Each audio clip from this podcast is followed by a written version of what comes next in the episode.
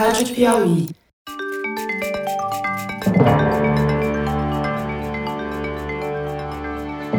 Opa!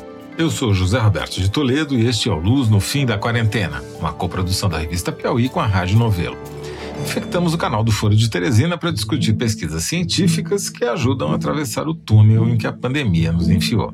Quantos precisam estar curados para o rebanho ficar imune? Qual porcentagem da população precisa ter sido exposta ao SARS-CoV-2 para que o vírus não consiga mais se espalhar entre os moradores de uma cidade ou de um país?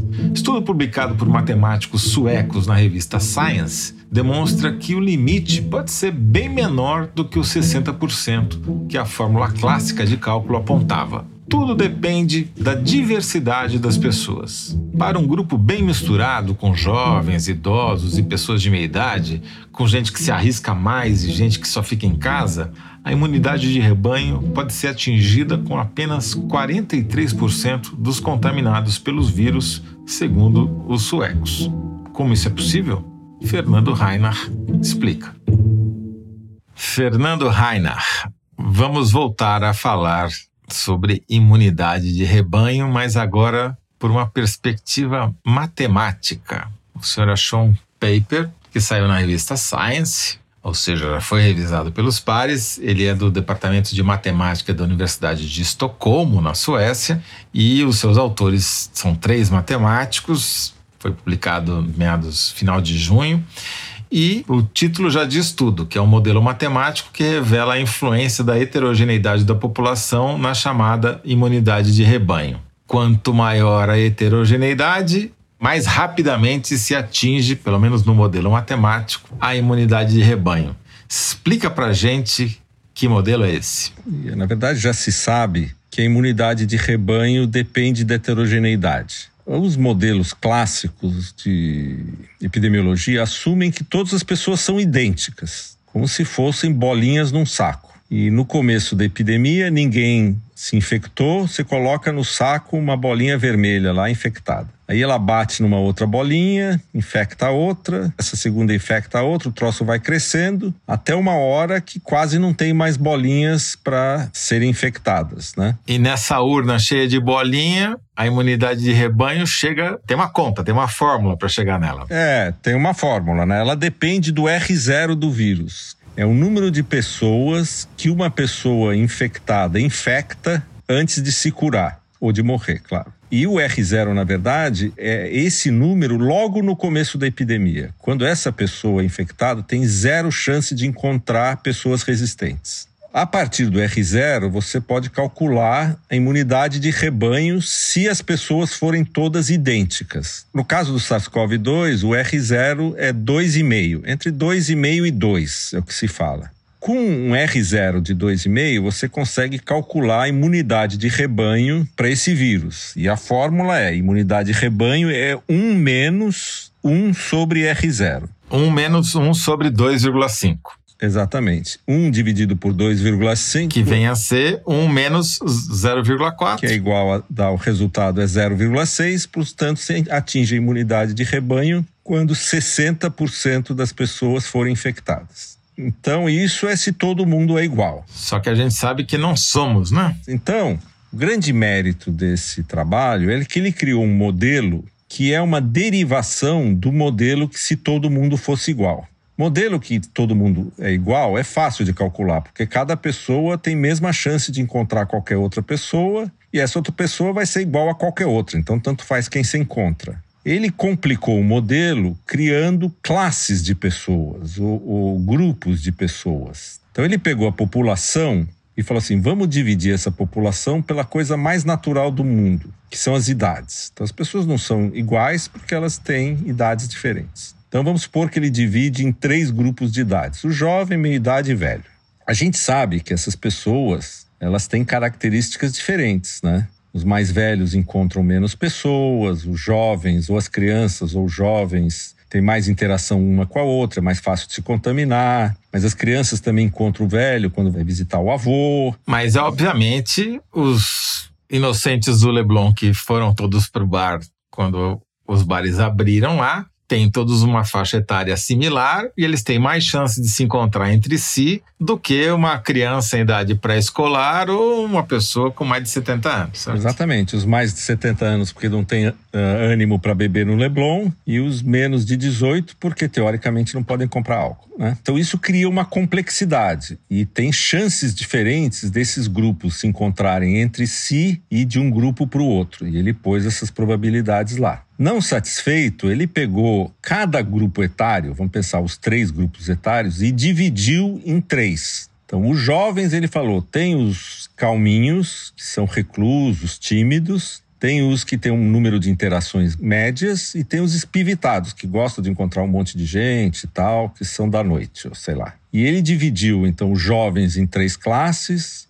os de meia idade em três classes e os mais velhos em três classes. Se ele tivesse feito três por três, ele teria nove tipos de pessoas. Aí ele simula o vírus entrando numa população que tem esses nove tipos de pessoas com esses comportamentos diferentes. E o que ele vê, claro, né, é que no começo da epidemia você pega os que interagem mais e depois você pega os que interagem menos e o negócio vai e a curva é diferente. Na medida que a epidemia teórica feita no computador vai passando o tempo, ela tem uma curva diferente da curva que se todo mundo fosse igual. E só para descrever, dar um exemplo, se é uma população muito homogênea, e é no sentido de que todo mundo tem uma chance quase igual de se encontrar, seja porque tem a mesma faixa etária, seja porque frequenta os mesmos lugares, seja porque tem o mesmo espírito de sair à rua ou de reclusão, essa curva é que dá aquele pico mais agudo, mais rápido e uma queda mais rápida também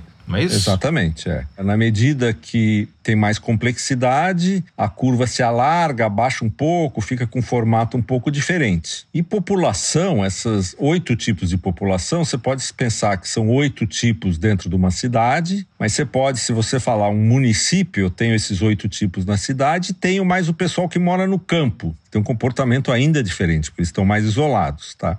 Aí ele segue a curva, né? O modelo vai construindo tal direitinho e você vê que quando você chega na imunidade de rebanho, a imunidade de rebanho fica menor que 60%. Né? Daí ele tem uma tabelinha lá. Então ele fala: vamos, vamos fingir que só tem três grupos de idade. Daí ele vê quanto dá a imunidade do rebanho. Agora não vamos colocar a diferença de idade, vamos só colocar a diferença de comportamento. A curva dá diferente. E o número da imunidade rebanho também dá diferente. Agora vamos colocar tudo junto. A imunidade rebanho baixa. E o que ele mostra é que esse 60%, no caso da homogeneidade total, é o máximo que você pode obter. Se você tem essa diversidade que ele criou aí, quando você olha os números parece razoável, ele fala, olha, isso aqui não é, não foi tirado de nenhuma cidade, é um, é um modelo que eu acho que é plausível. Você vê que ela chega a baixar para 42, 43%. Ou seja, com 43% da população infectada ou recuperada, você chega na imunidade uhum. de rebanho. E isso vai variar quanto maior a heterogeneidade, quanto menor a heterogeneidade. Né? Então, o que esse modelo mostra, e ele fala muito claramente, ele fala: olha, esse, essa estimativa que eu dou aqui não pode ser interpretada como se fosse uma solução para o problema. Né? É só uma demonstração de que a imunidade de rebanho varia de acordo com a complexidade. E eu criei um modelo que demonstra aquela varia que vocês podem usar para tentar simular a cidade de vocês. É basicamente essa a mensagem do trabalho. Né? E se a gente considerar que você tem países como Estados Unidos e Brasil, com características muito diversas internamente. Geograficamente também muito espalhado. Quer dizer, a probabilidade de um manauaras de meia idade se encontrar com uma criança paulistana é muito pequena, né? Diferente de dois manauaras de meia idade se encontrarem. Logo, a diversidade é grande. Então é de se esperar que para o Brasil e para cidades brasileiras que também são desiguais, tem muito pobre e pouco rico, e a estrutura etária também é bem dividida. Não é que tem uma preponderância muito grande de idosos, nem uma preponderância muito grande de, de crianças, mas você tem uma distribuição que não é mais uma pirâmide, já é uma quase que um, um losango em pé, né?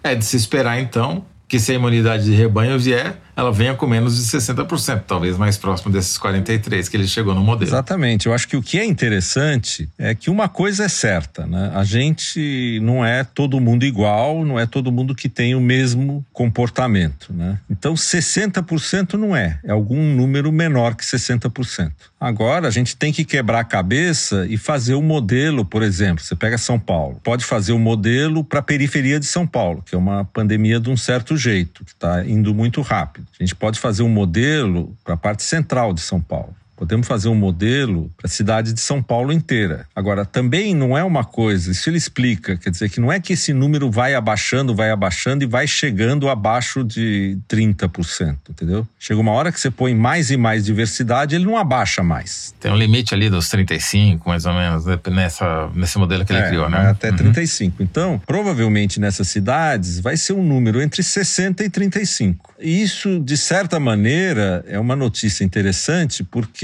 se você pega São Paulo, que está com 11, mas já tem áreas com 16, de 16 para 32 é dobrar. Então, isso talvez explique o fenômeno de Manaus. É pena que Manaus não foi estudado cuidadosamente, a soroprevalência, etc. Né? Porque talvez o fenômeno de Manaus, o fato de ter caído a taxa de infecção, aparentemente sem nenhuma grande medida do governo, e parece que passou. Então, Manaus talvez tenha chegado nos 35%, 40%. E não é impossível que em São Paulo a gente já está começando a ver um pouco esse efeito, entendeu? E o interessante é que esse efeito você não vai ver ele nos países desenvolvidos, na Europa, onde o abaixamento da curva foi feito na marra, na, na base do lockdown forçado, entendeu? Porque o modelo também estudou isso, né, Fernando? O modelo matemático também eh, estudou o efeito de você ter políticas de isolamento social efetivas, né? Exatamente, porque você, uma vez que você tem esse modelo com esses diferentes grupos de pessoas,